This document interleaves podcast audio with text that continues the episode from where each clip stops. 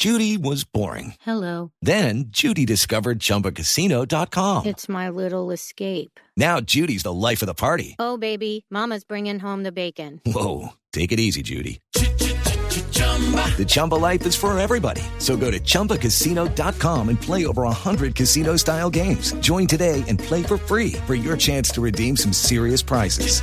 chumba ChumbaCasino.com. No purchase necessary. Void where prohibited by law. 18 plus terms and conditions apply. See website for details. Son las 8 de la noche. Aquí comienza Mesa Blue con Vanessa de la Torre. ¿Qué tal su café? ¿Cómo estuvo su agua y panela?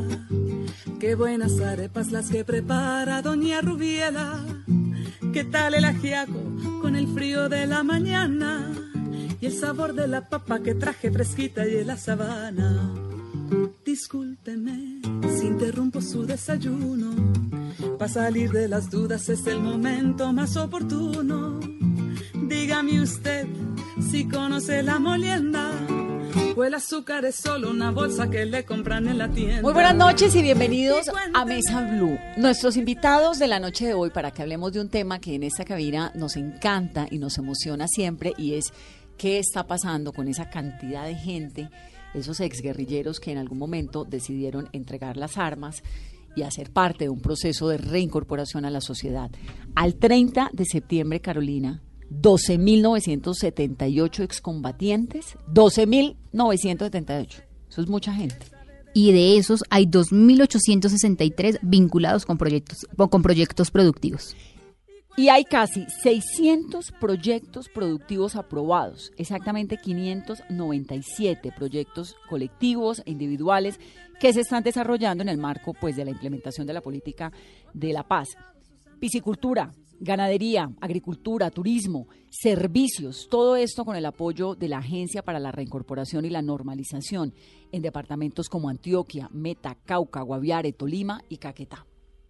Y es que mientras yo estoy aquí hablando y usted me está escuchando, en un montón de lugares en Colombia hay miles de personas que no quieren seguir en la guerra bajo ninguna condición, por más que Santrich, por más que Márquez, por más que el Paisa, por más que Romaña, por más que los que sea, los inviten, porque son gente que están tratando de construir una vida distinta a esa vida que tuvieron durante tantos años del conflicto en Colombia.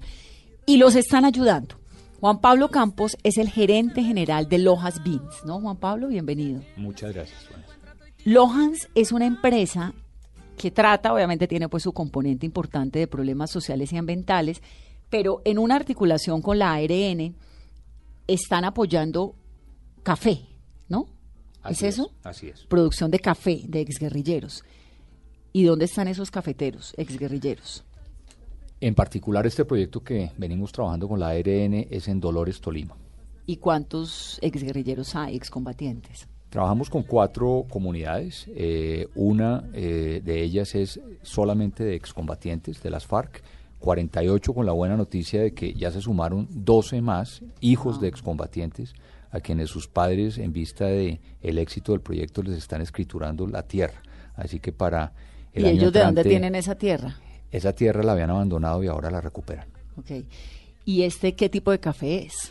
Pues mira, eh, la verdad es que el sitio es fascinante. Esto está inmediatamente al sur del Sumapaz, en una zona con una conformación rocosa y una riqueza mineral en los suelos impresionante. Que además fue uno de los lugares donde la guerra colombiana pues tuvo uno de sus epicentros, ¿no? en serio, en serio, exactamente. Guerra eh, de verdad. Son cafés eh, certificados orgánicos, con unas tazas espectaculares, una acidez, un cuerpo impresionante, eh, que además son pues muy bien recibidos por los clientes, por los tostadores internacionales que están comprando los cafés. Entonces ahora usted me va a explicar todo, cómo es el negocio, quién les enseñó además a hacer café, por qué café y no Auyama, por ejemplo, y de qué manera su compañía les está dando ese impulso que me parece, pues imagínense, María Luisa Ortiz es diseñadora de modas también, muy invitada a esta casa siempre de nuestro corazón, es una de las diseñadoras de moda más importante en Colombia.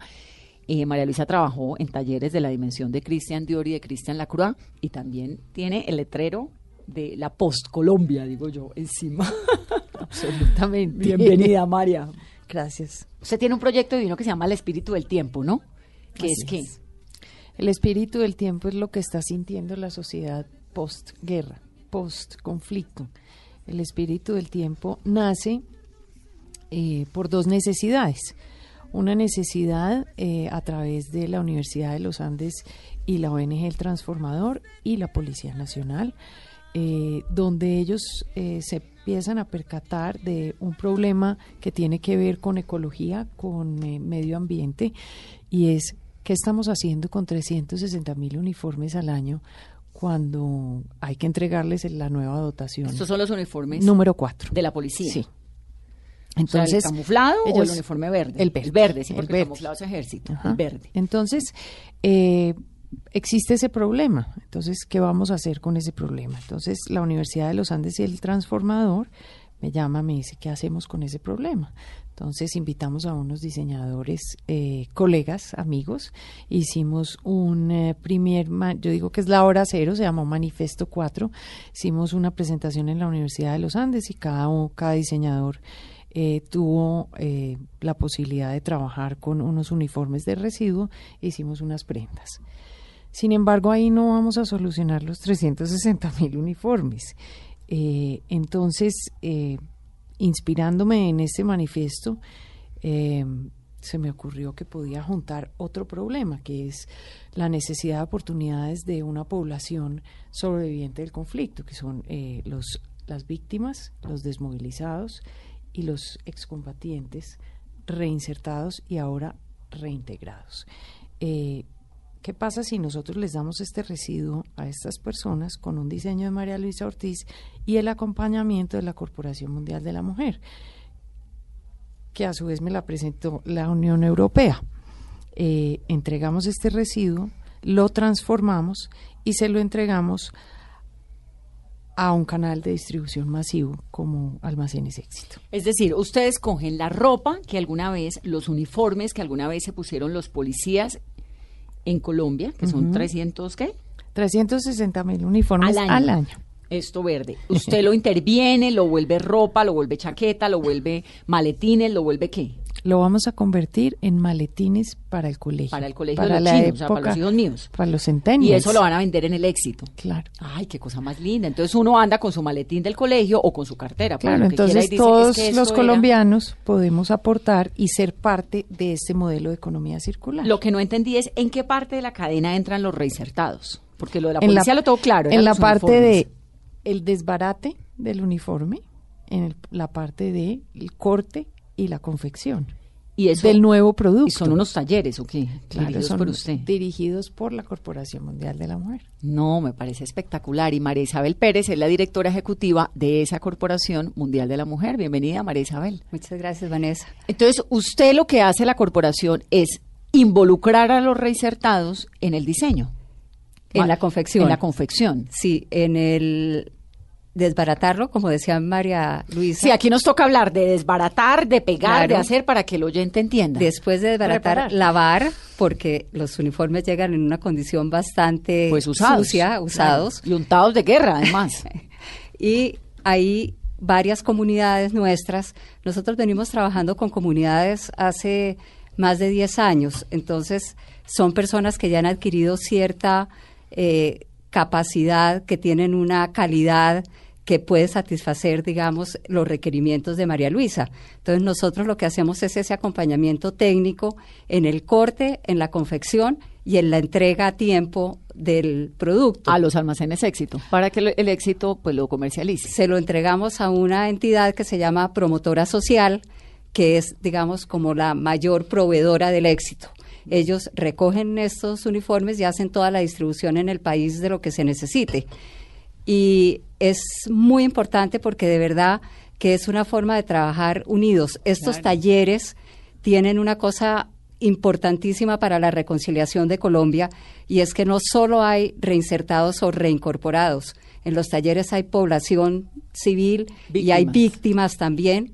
Entonces, hemos demostrado que la unión es posible y que el perdón vale y que en territorio la gente de verdad le está apostando a la paz. Y como que además de una tú. u otra forma nos vamos enterando todos los colombianos de qué fue lo que ocurrió durante tantos años del conflicto en Colombia y de cómo es que esos 12 mil excombatientes están tratando de hacer una vida distinta.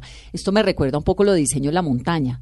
No sé si lo conocen. Diseño Sí, en la claro Montaña sí. es un proyecto que está en Anorí, en La Plancha, en un ETCR, que también es impresionante. Allá hay, incluso hay una panadería francesa. A usted le encantaría, María Luisa, porque esto es una panadería apoyada por el gobierno francés en la mitad de la selva. Pero tienen el diseño de la montaña, que era eh, anteriormente, pues ellos hacían los uniformes de las FARC. Y ahora, en este proceso, con el apoyo del gobierno francés y del ARN y de un montón de gente, están haciendo morrales, camisetas, uniformes, bueno, eh, sudaderas, para ponerse en la vida cotidiana, obviamente pues en una dimensión mucho menor de la que de la que tienen ustedes, que es casi que una, 300 mil es un montón o no, ¿no?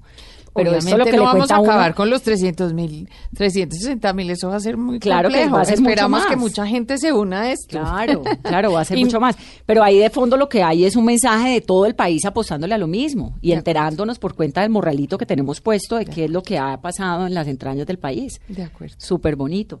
María Isabel, la Corporación Mundial de la Mujer existe hace 10 años. ¿Qué hace exactamente? No, ¿Hace nosotros existimos hace 30 Hace años. 30. Los primeros 20 fuimos una entidad que se dedicó a hacer microcrédito. Microcrédito entendido como un crédito pequeño productivo, o sea, tiene que ser un crédito que pague el negocio y era fundamentalmente para mujeres. Eh, había cinco entidades como la nuestra en Colombia, dos de ellas que somos la Corporación Mundial de la Mujer de Medellín y nosotros, eh, después de estos 20 años decidimos que lo más importante era eh, formalizar esta actividad, porque éramos una entidad no vigilada, éramos una entidad sin ánimo de lucro. Hace 30 años. Hace 30 ¿Y años. financiada por quién o por dónde? ¿Cómo nace? eh, financiada por la banca tradicional. Realmente nosotros éramos sujetos de crédito de todo el sistema financiero colombiano. Ellos nos daban un crédito rotativo que nosotros irrigábamos en microcrédito, eh, lo recuperábamos, le pagábamos a los bancos. Pero eso era todo lo que podíamos hacer.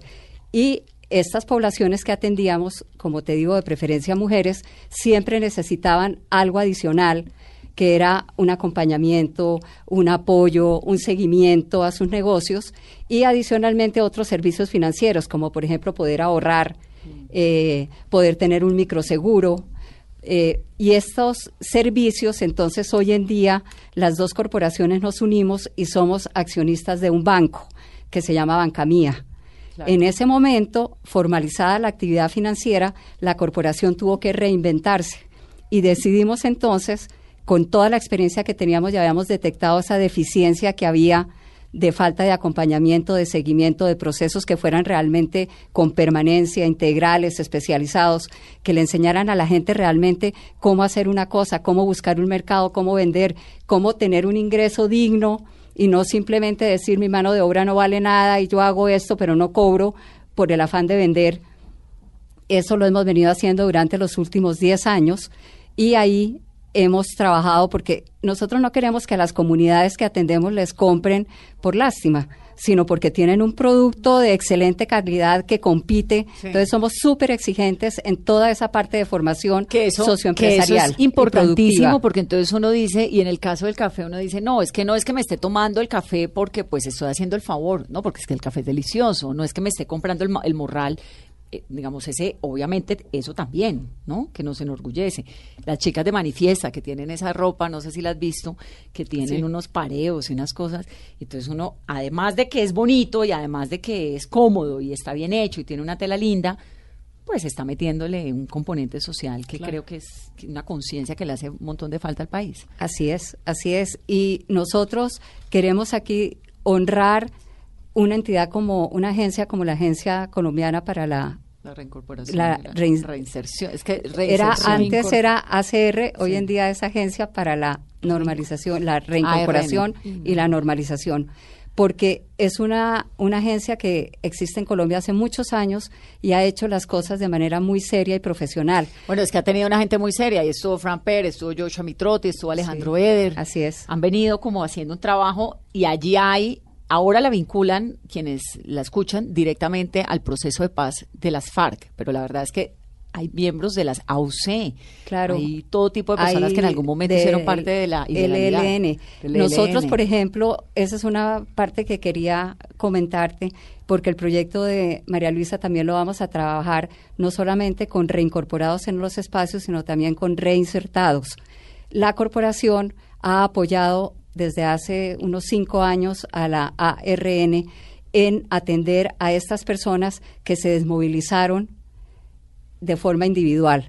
Incluso de estos reincorporados eh, grupales de las FARC, hay unos que han optado por el camino individual también. Entonces, ¿qué hacemos nosotros? Ese beneficio de inserción económica que se les da a los desmovilizados y a los reincorporados, eh, ¿Que es de cuánto? Son 8 Ocho millones, de pesos. Los podían destinar a un negocio o lo podían destinar a mejoramiento de vivienda o a educación. Y digamos que la gente de la ACR de aquella época no era tan especializada en poderlos acompañar para un negocio, porque ellos, su perfil era más buscando la resocialización de estas personas cuando se desmovilizaban, que es un proceso realmente muy valioso y muy profesional el que se hace. Entonces la corporación dijo hay que apostarle a, a la paz y a la reconciliación y desde hace cinco años apoyamos a la ARN en atender a estas personas que se han desmovilizado y que quieren su recurso para un negocio. Y nosotros los mire, acompañamos hacer en hacer el plan de negocios. Y ahora, ustedes en la Corporación Mundial de la Mujer, ¿cómo se benefician más allá del trabajo social que hacen económicamente? ¿Qué les significa? No económicamente nos significa un gran gasto porque realmente digamos el trabajo con la ARN es todo con recursos propios el que hacemos nosotros con ARN lo que buscamos es buscar personas que tengan esa conciencia de la necesidad de hacer estos procesos y ahí nos hemos encontrado con la Unión Europea. Como te decía María Luisa, ellos nos recomendaron a nosotros para este proyecto. ¿Por qué? Porque nosotros con nuestra experiencia que teníamos con reinsertados, aplicamos para un proyecto con reincorporados en varios espacios territoriales de Colombia y ahí nos ganamos ese proyecto que lo estamos adelantando. Es un proyecto a do- dos años donde vamos a atender entre 350 y 400 excombatientes de las FARC y ahí ellos ponen unos recursos, la Unión Europea pone unos recursos, la corporación pone una contrapartida, hacemos un solo una sola bolsa y tenemos un proyecto mucho más robusto. Yo tengo la teoría de esta corporación que las poblaciones que hoy atendemos fueron las que permitieron que llegáramos a donde estamos, a ser dueños de un banco, o sea, a tener ese músculo financiero tan importante. ¿Se debió a qué? A que hacíamos un crédito a una población eh, en una condición complicada, en una situación difícil. Ellos hacían todo el esfuerzo y lo pagaban porque sabían que era la única oportunidad que tenían de acceso a un crédito. Hace 30 años, porque es que 30 además, años. eh, hoy en día pues el país es un país complicado, pero imagínense lo que era hace 30 años. Hace 30 No se años. le olvidan en los 90 cómo era Colombia, ¿no? Claro, y entonces, ¿qué pasa? Ellos pagaron el crédito, eso nos dio esta fortaleza financiera que tenemos hoy, este músculo financiero de ser de poder ser accionistas de un banco. Entonces, lo que el banco nos entrega, que son los dividendos de nuestras acciones, la obligación es reinvertirlas socialmente. Entonces, estos proyectos realmente nosotros lo que recibimos lo invertimos socialmente. Eh, por supuesto, tenemos algunas inversiones también paralelas para apalancar esos recursos, porque nunca el dinero será suficiente sostenible. para todos estos proyectos que se hacen. Bueno, Juan Pablo, cuéntenos del café, que eso sí me llama un montón o no la atención. Entonces queda en Sumapaz, ¿no? Sí, nosotros, y, y- empiezo, digamos que contextualizando la, la conversación tan fascinante que estamos teniendo acá esta noche, eh, y digo, nosotros somos una empresa eh, muy enfocada a la comercialización de cafés certificados, que ha estado en zonas muy complicadas eh, por muchos años. ¿De digamos, Colombia o del De mundo? Colombia. De Colombia. Hemos estado, por ejemplo, en Planadas, en Chaparral, desde el año 2014, eh, en la Sierra Nevada de Santa Marta, en Cauca, en Nariño, en, en- en zonas, pues digamos, eh, históricamente afectadas por la violencia, eh, siempre trayendo una solución de comercialización de unos cafés atados a unas eh, certificaciones ambientales y sociales. ¿Por qué café y no papa? eh, digamos que yo he estado en el mundo del café ya hace muchos años, siempre vinculado el tema orgánico eh, y convencido de que el mundo eh, desarrollado en eh, Europa, Asia, Norteamérica, eh, tiene una enorme necesidad de productos con trazabilidad y productos libres de contaminación agroquímica cada día más. Europa hoy, por ejemplo, está de moda el tema del glifosato y es cada vez más, eh, digamos que, eh, enfatizado, más, más evidente de parte de los consumidores que quieren tener tranquilidad sobre Vamos la a, ir- a llegar a los supermercados orgánicos donde además de que le dicen a uno que no está testeado en animales, que no tiene, Así no es. sé qué va a decir, no tiene glifosato. Así es, ¿no? para allá vamos. Yo y creo es- que y para allá estamos vamos. muy, muy cerca. Sí. Entonces, digamos que hemos estado en ese mundo de la comercialización de, de productos eh, certificados por, por muchísimos años. Eh, y en el tema del café, digamos que Colombia, a juicio mío, se rezagó en participación mundial eh, de cafés eh, orgánicos. Y lo que nos propusimos fue ¿Se primero... rezagó? Sí, se quedó atrás. ¿Por qué? eh, porque dejó de promover y de, y de, digamos, de llevar los beneficios de las certificaciones a los productores. Indudablemente, de parte de los productores hay un gran compromiso de producir sin agroquímicos.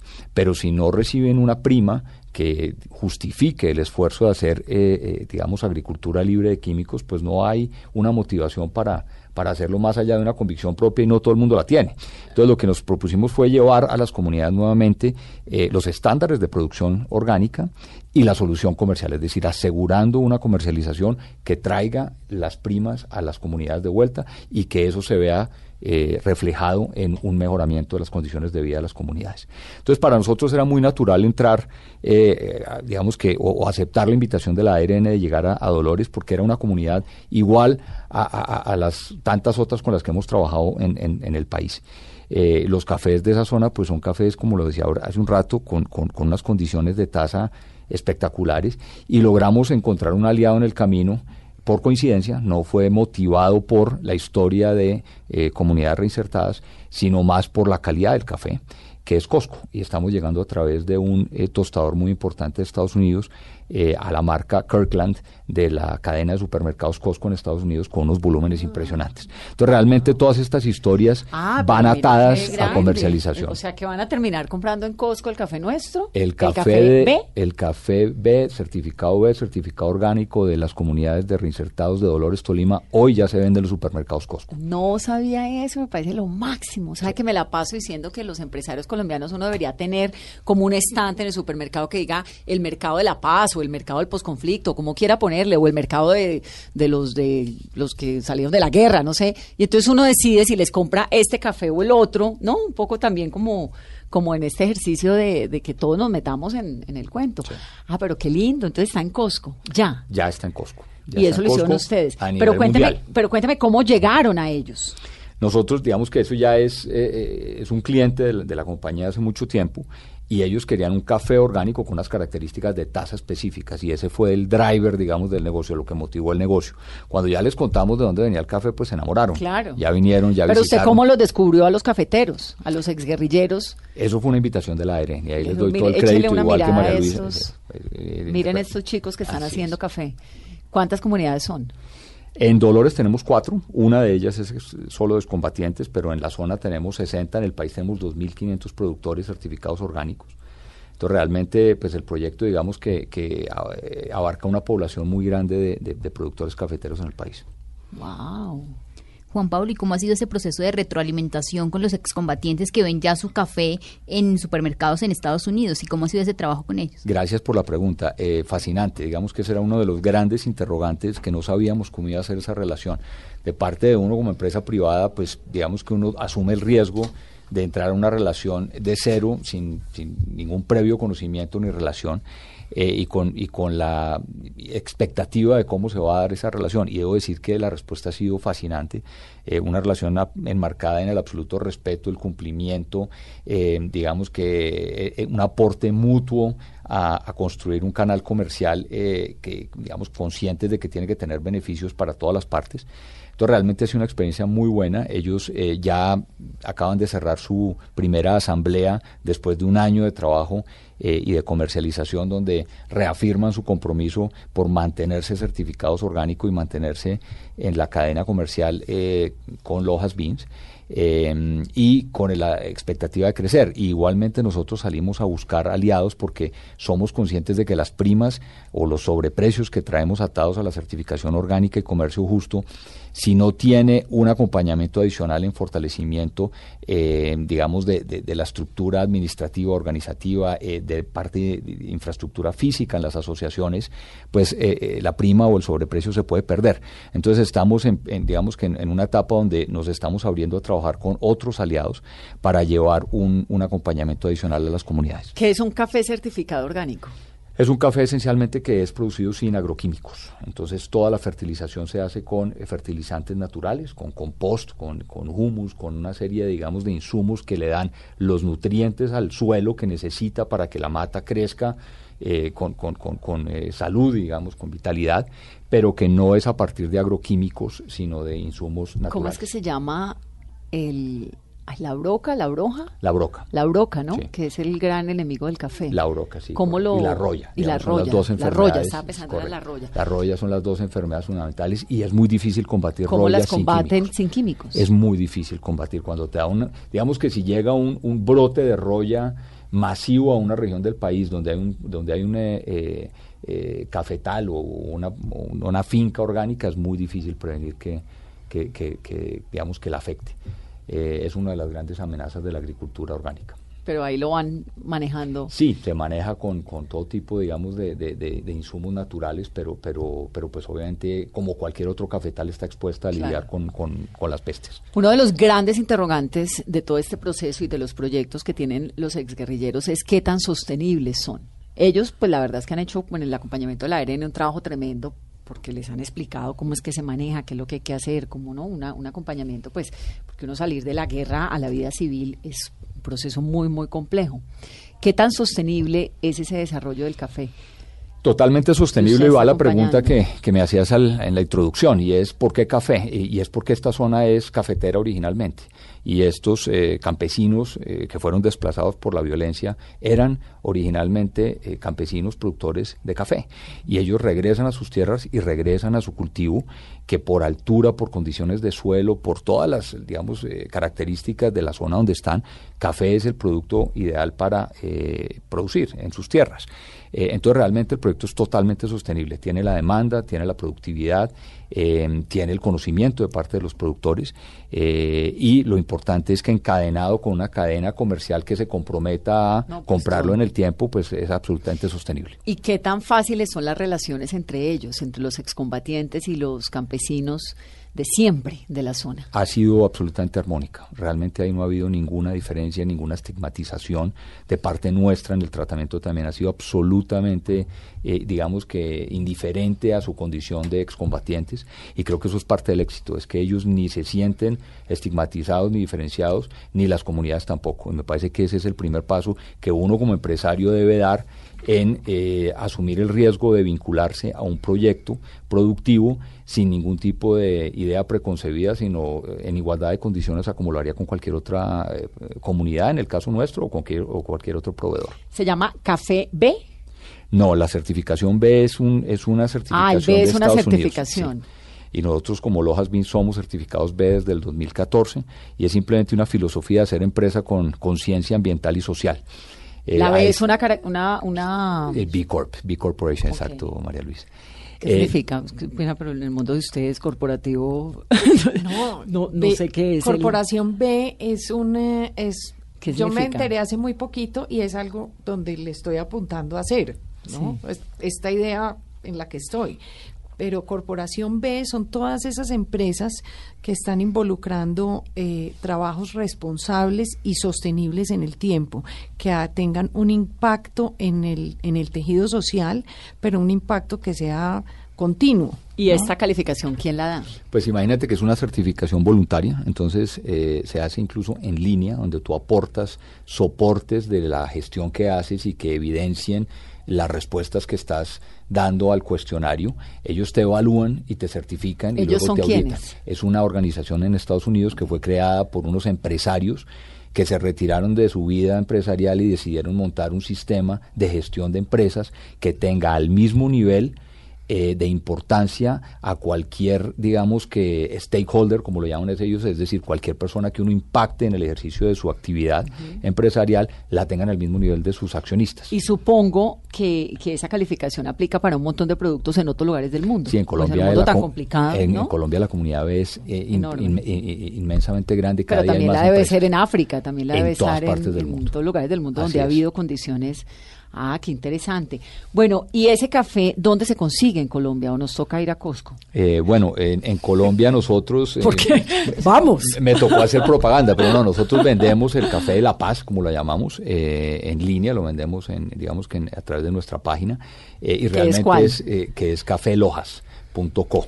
Café Lojas se escribe L-O-H-A-S. Es Café correcto. Lojas. Así es. Y en Colombia realmente ese es el único canal eh, que, que lo tiene eh, y, en, y, en, y en los supermercados Costco a nivel mundial. Así que cualquier persona que nos esté oyendo que tenga un Costco cerca, bienvenido a comprarlo. Bienvenido a comprarlo y en Colombia por el cafelojas.com. Pregúntele qué quiere decir Loja. ¿Qué significa Lojas? Adivina. Lojas, es, Lojas quiere decir, es un acrónimo en inglés que quiere decir estilos de vida saludables y sostenibles. Lifestyle of Health and Sustainability. Eso quiere decir Ah. Lojas y es una comunidad de empresas eh, o de, o digamos, una comunidad a nivel mundial de personas y empresas que eh, gestionan todo en pro de una conciencia de sostenibilidad ambiental y social. Está aquí todo lleno de símbolos, ¿no?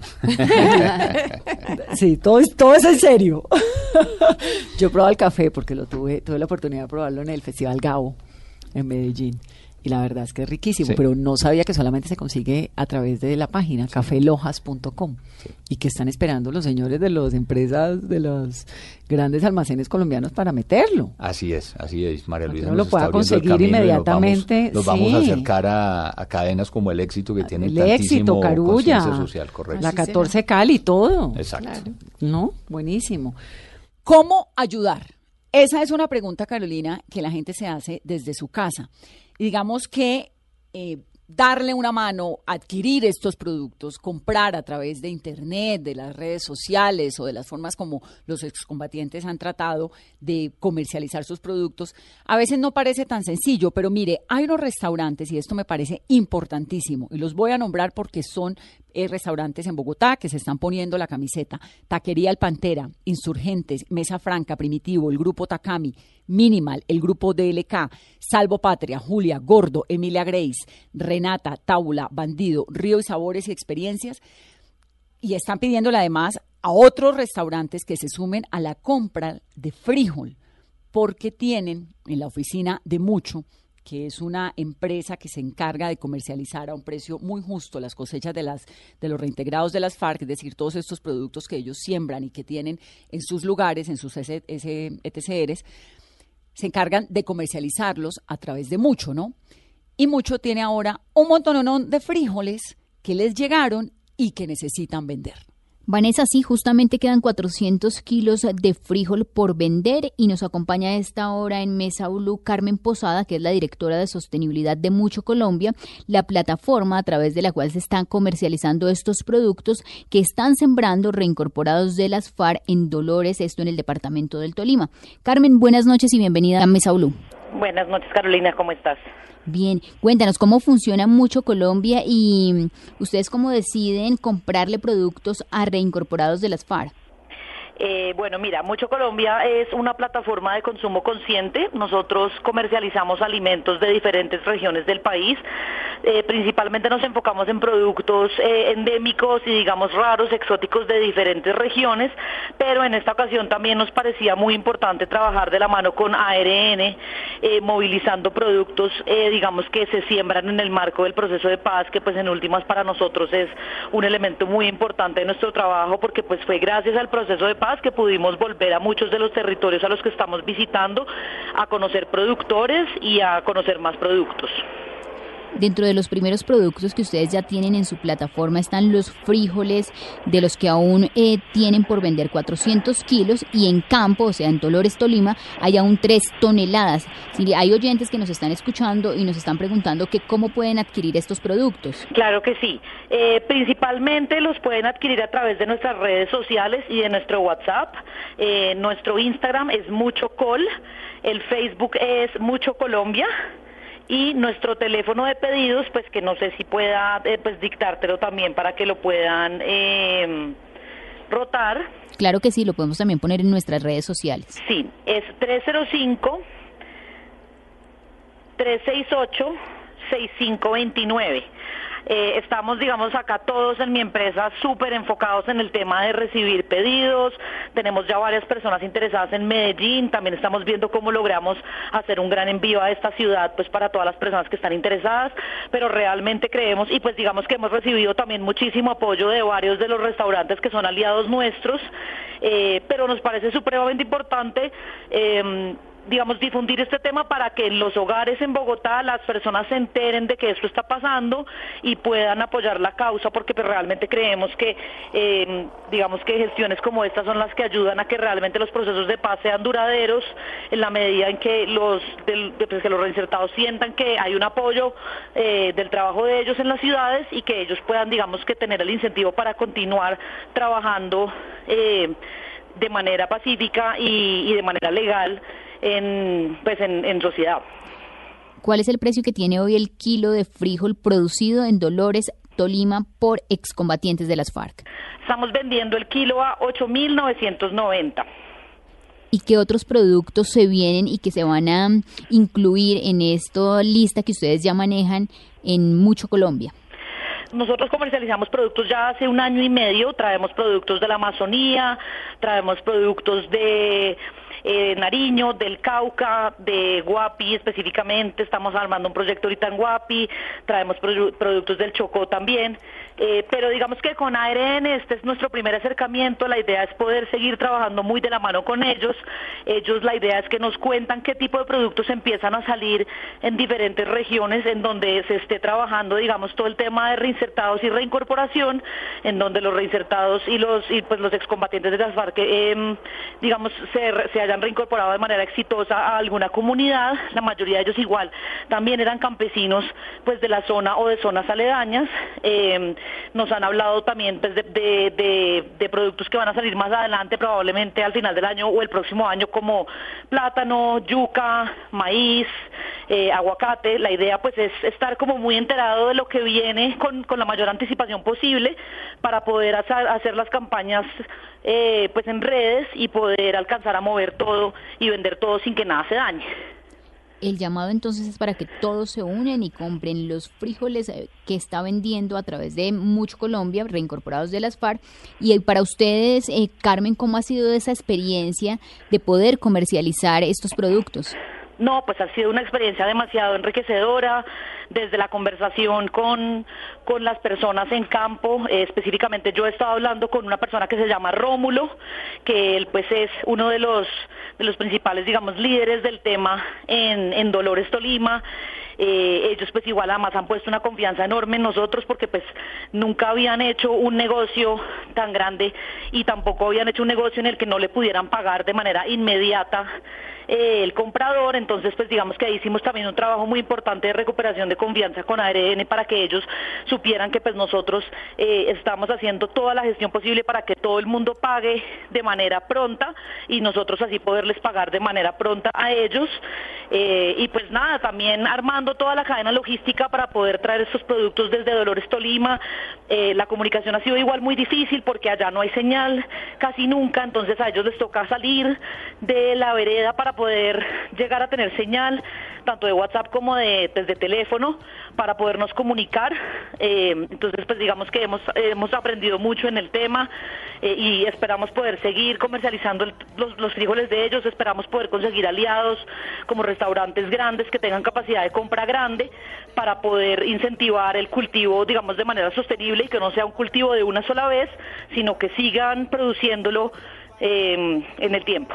Sí, es que eso justamente quería preguntarle, el tema de la sostenibilidad, porque por primera vez hay una emoción para tanto para ellos como para ustedes, pero más adelante eh, ¿Podría usted también hacerle a través de los micrófonos de Mesa Blue ese llamado a los empresarios de las grandes cadenas, eh, de los restaurantes, a que se unan a este mercado de la paz?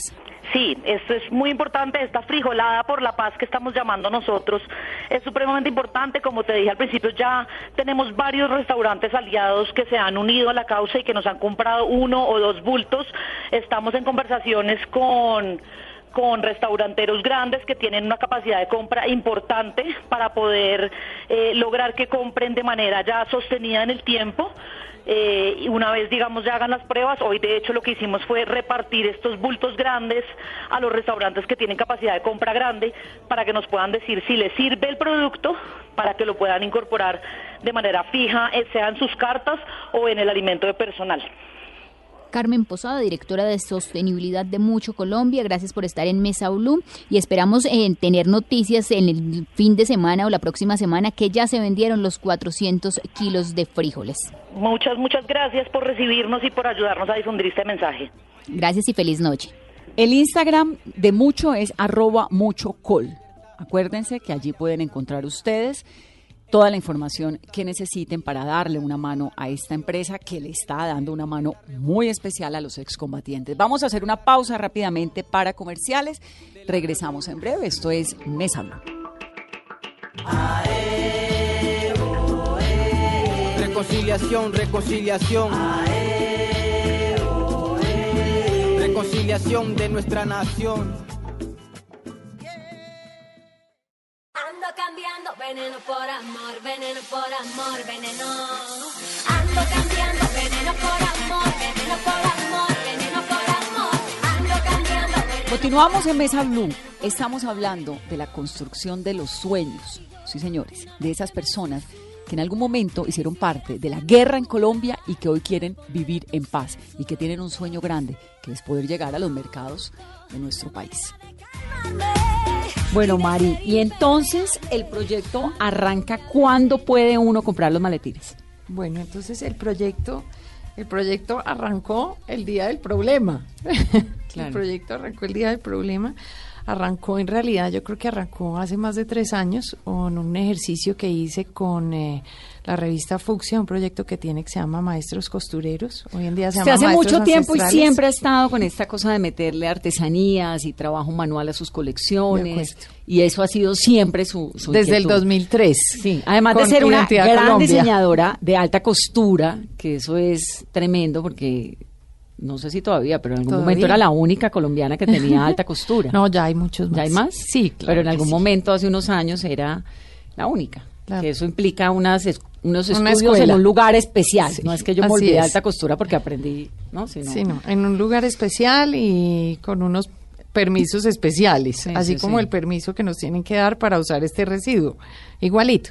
Entonces, eh, en el 2016 eh, hice un ejercicio con maestros costureros y la revista Fucsia, eh, un ejercicio con eh, víctimas desmovilizados de las AUC y reinsertados de las FARC en ese momento, in- reinsertados individuales. Hicimos un ejercicio de creación de una colección de camisas blancas. Todavía no se había firmado el acuerdo de paz y quedamos todos conectados, quedamos como una familia. Nos unía la costura, nos unía que la mayoría de los colombianos una máquina de coser en sus casas eh, y nos une la pues nuestra forma de vida. Entonces, eh, a partir de ahí, cuando que, era maestros ance- ancestrales, era, ¿no? se volvió se maestros, volvió ancestrales, ancestrales. sí. ¿Y qué era? Contémosle un primero poquito a los oyentes. maestros eh, primero comenzó con maestros patronistas eh, fue una oportunidad de llevar a los patronistas de diferentes empresas hacer eh, una capacitación ¿Qué durante son patronistas? unos meses son las personas que crean eh, el molde O sea, los que dibujan. Los- Yo quiero un vestido así, una falda así, una blusa así. Eso es un patrón. Ese es el diseñador. El diseñador hace el dibujo, después el patronista interpreta el dibujo en plano, en una hoja de papel o sobre un maniquí. Y luego se corta la, la tela y se, confecciona. Entonces usted coge los maestros patronistas, ¿de dónde? Los maestros patronistas eh, los escoge la revista Fucsia, eh, invita a patronistas de unos 20 diseñadores. Entonces eh, llevamos a nuestros patronistas, hicieron un curso con un japonés que se llama Shingo Sato, eh, y eso le dio, al, le dio un nivel al patronista que, que merece, que es un nivel eh, casi, pues artístico casi, ¿no? O sea, desarrollar un patrón es algo muy complejo. Eh, y se Sí, hizo y esa es la diferencia entre que a uno le quede el vestido chueco o derecho. Da- tal cual. Básicamente. Tal cual. Luego vino el ejercicio de maestros costureros, donde llevamos un costurero de nuestros talleres. Hicimos también un ejercicio con costureros trayendo a artesanías de Colombia, trajo eh, artesanos, hicimos un ejercicio mezclando artesanía y costura, eh, unos ejercicios eh, nuevamente eh, creando los diseñadores y nuestros costureros y artesanos interpretando. En ese ejercicio fue donde hicimos el ejercicio con los excombatientes y víctimas y desmovilizados. Y usted de ahí en adelante no pudo dormir más Ya en no paz. pude dormir más. en- Pues pude dormir en paz gracias al acuerdo. Eh, entonces, eh, luego viene el problema de que trae el transformador y la Universidad de los Andes, que son los 360 mil uniformes, y ahí es donde todo lo que había estudiado de costura, lo que aprendí en la Universidad de los Andes de Economía y Ciencia Política, todo sale un chispazo.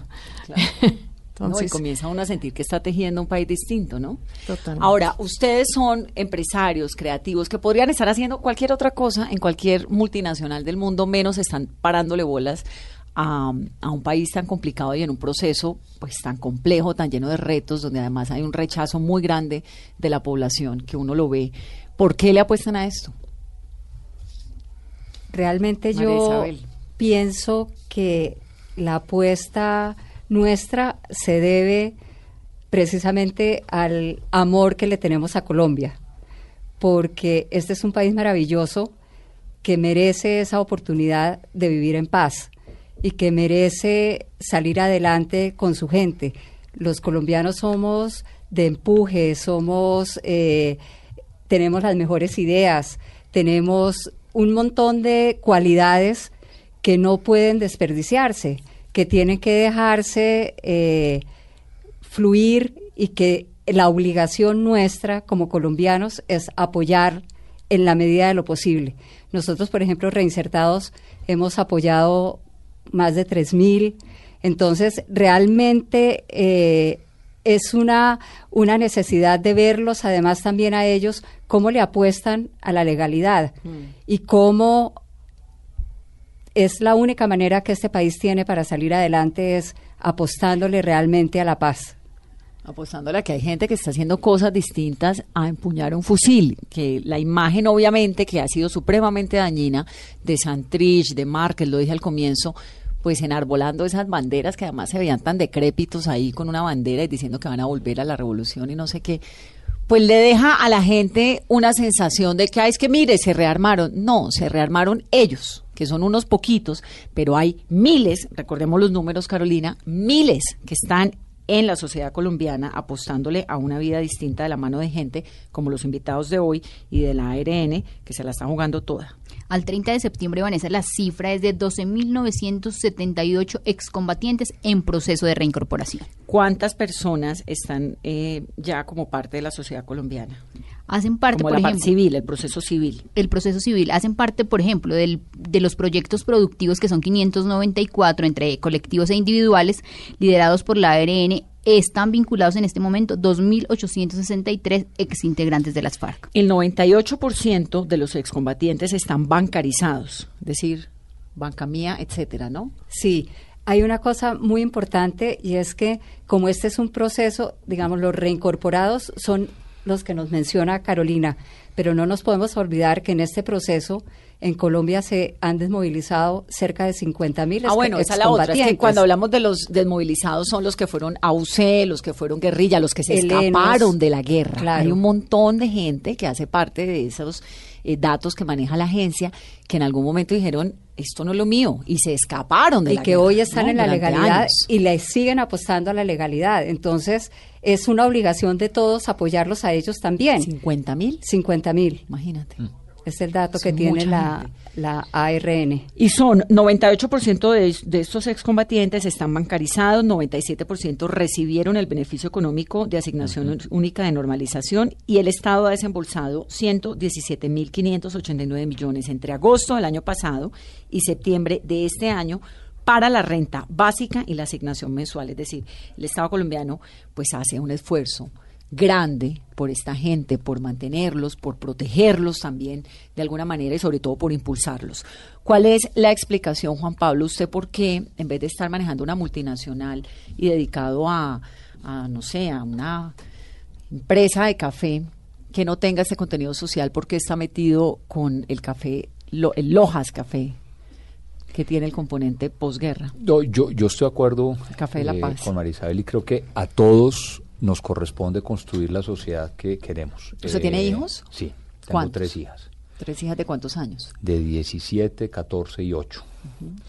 Eh, viví en Japón durante 15 años y regresé al país hace ya nueve años ¿Y uno por qué después de vivir en Japón se viene a vivir a Colombia? por eh, la responsabilidad de construir país y porque cuando usted ve una sociedad como la japonesa que quedó destruida después de la guerra y se reconstruyó poniendo el interés común por encima del personal, aprende una enorme lección de que la responsabilidad de construir país es de todos. ¿Por qué los japoneses pudieron, después de que les caen dos bombas atómicas encima, y ese respeto tan profundo que tiene el uno por otro, por el otro, que es tan impresionante, ¿no? Y el respeto por la memoria y por las víctimas y por todo. Es una sociedad fundamentada en el respeto. ¿Por qué los japoneses pueden y por qué los colombianos todavía estamos tan desarticulados? Yo personalmente creo que los japoneses tienen eh, un par de miles de años más de historia que nosotros y en ese sentido somos una sociedad joven y nos comportamos como tal, todavía como un adolescente un poquito brioso. De 13 años. Y nos cuesta- exactamente, y nos cuesta Como- tomar las decisiones. Como la hija de María Luisa. Exactamente. Entonces, nada, yo O la mía. La, la- la oportunidad, la oportunidad de avanzar más rápido, es decir, que no nos cueste mil años evolucionar, sino que entendamos que realmente nos toca dejar la, ideo- la, la- la idiosincrasia, la filosofía, la, ideología política de lado, la, la visión de si el acuerdo fue el correcto o no, si quedó bien hecho o no, y entender que hoy tenemos la oportunidad de todos construir el país que soñamos y, y- y hacerlo, ¿me entiende? Y Que no tenemos que pensar igual. Exactamente. Usted puede pensar distinto a mí, a usted puede que no le guste, a usted le, no tiene por qué contratar al exguerrillero en su casa si no quiere, pero no puede pretender que no existe. Exactamente. ¿No? Que también, digamos, pues la democracia es eso, todos pensamos distinto, pero convivimos. Si pensamos todos igual, eso es una dictadura, entonces no. Qué interesante, Juan Pablo. Entonces usted, y, y, y cuando le decide, porque supongo que Lojas tiene un montón de socios, ¿no? Inversionistas, o cómo Realmente funciona. tenemos un socio japonés eh, únicamente. ¿Y le apostó fresco? capital colombiano, sí, arrancamos de cero, a construir una compañía de cero. Pero cuando usted decide voy a apostarle al Café de la Paz, ¿se encuentra dentro de su misma empresa algún tipo de rechazo? Ninguna, no, ¿Ninguna? la verdad es un equipo fascinante porque todo conectado, todo el equipo está conectado con eh, estos objetivos de impacto social y impacto ambiental y de ahí que somos B desde el 2014, digamos, eh, eh, en, en línea con esa filosofía de gestionar todo con, con unos altísimos estándares y sentido de responsabilidad ambiental y social. Entonces, no, la verdad el equipo lo acogió eh, pues sin ningún tipo de, de- de rechazo, eh, todo lo contrario, ha sido fascinante la experiencia. ¿Y María? Eh, yo como diseñadora de modas eh, y como diseñadora, o sea, el diseñador, el objetivo de un diseñador es solucionar, solucionar problemas a través del diseño. Me siento responsable como colombiana eh, de aportar, de visibilizar a esa población a través de mi trabajo y me siento responsable de generar proyectos que sirvan para reparar, para reparar entre todos. Es decir, no podemos pretender que solo unos reparen. Pienso que todos debemos reparar. Y es la posibilidad de, que reparemos sin, sin conflicto. Pues la verdad que qué inspiración tan grande nos dejan ustedes y qué ejemplo además para tantos en el país que a veces no están mirando a lo que creo yo que corresponde. Qué inspiración, les agradezco un montón por venir a este programa y les deseo toda la suerte. Además, en la cabina de ustedes, cuando quieran, usted cuando tenga la segunda línea, la cuarta de Lojas, aquí, Muchas gracias, Vanessa. todo. Espectacular. ¿Qué A tanto, ustedes por café, el espacio. ¿Qué tanto café toman los japoneses? Uy, muchísimo. Es uno de los países eh, de mayor consumo per cápita en el mundo después de los escandinavos. Me parece que tomar era té más que café. No, ellos son, además, como todo lo que hacen los japoneses, tienen la perfección en la tostión, en la preparación. No, eso es fascinante. Bueno, pues acá siempre bienvenido. Juan Pablo Muchas gracias. Campos es el gerente general de Lojas Beans. Voy a repetir la página para que compren el café www.café Lojas, que se escribe L-O-H-A-S punto co. María Luisa Ortiz, diseñadora de modas. ¿Cuándo vamos a tener las maletas en el éxito? No me ha contestado para, para la época escolar del ¿Del año 2020. O sea, viene siendo que como junio, mayo. No. Enero. Ah, bueno, es que depende del calendario. Calendario No, no, a no. enero. Ah, enero, ya. Bueno, delicioso. Es Mara Isabel Pérez, directora ejecutiva de la Corporación Mundial de la Mujer. Muchas gracias por estar en Mesa Blue. Eh, Vanessa, el espacio lo agradecemos en el alma porque estas son las oportunidades que buscamos para que la gente conozca que Colombia es más que Bogotá y que por fuera hay muchas cosas muy grandes e importantes que se están haciendo y que no podemos dejar terminar. Así es. A ustedes que tengan una muy feliz noche. Esto es Mesa Blue. desamor de tanto tiempo